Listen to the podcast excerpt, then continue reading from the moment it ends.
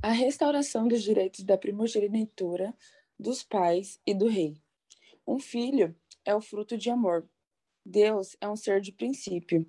Da perspectiva do princípio, o filho primogênito deveria ser filho de Deus e o segundo filho também deveria ser filho de Deus. Contudo, depois da queda, o filho primogênito veio a estar no lado de Satanás e o segundo filho no lado de Deus. Estas posições fora do princípio emergiram. A fim de estar de acordo com o princípio, o filho primogênito e o segundo filho deveriam ambos estar no lado de Deus. Assim, o primeiro filho a nascer deveria estar no lado de Deus. O, o filho primogênito estar no lado de Satanás está contra o princípio.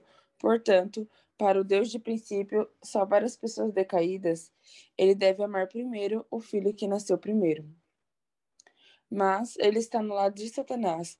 Para que ele possa ser o filho a quem Deus possa amar, ele deve ser trazido para a posição do filho primogênito do lado de Deus.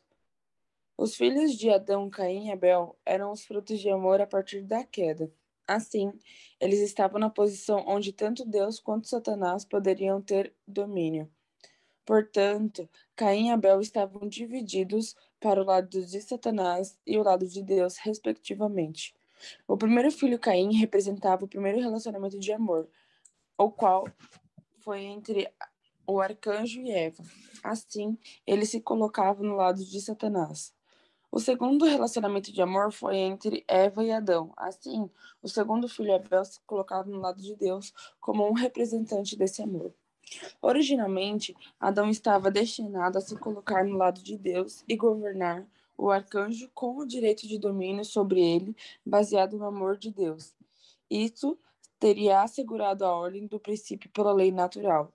A partir da perspectiva do princípio da criação, Deus estava na posição de reivindicar Adão.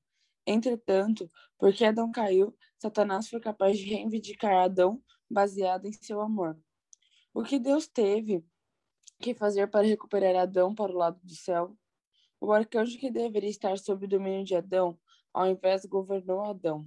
Portanto, para, para restaurar as posições originais, o arcanjo tinha que ser governado por Adão. Isso significa que Caim, que se colocava no lado de Satanás, tinha que se submeter a Abel, inverter o domínio. Sem se submeter, Caim não podia ser restaurado.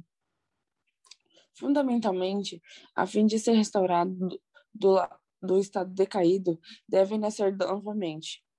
A fim de nascer de novo, devem começar a partir do corpo do verdadeiro pai antes dele se casar.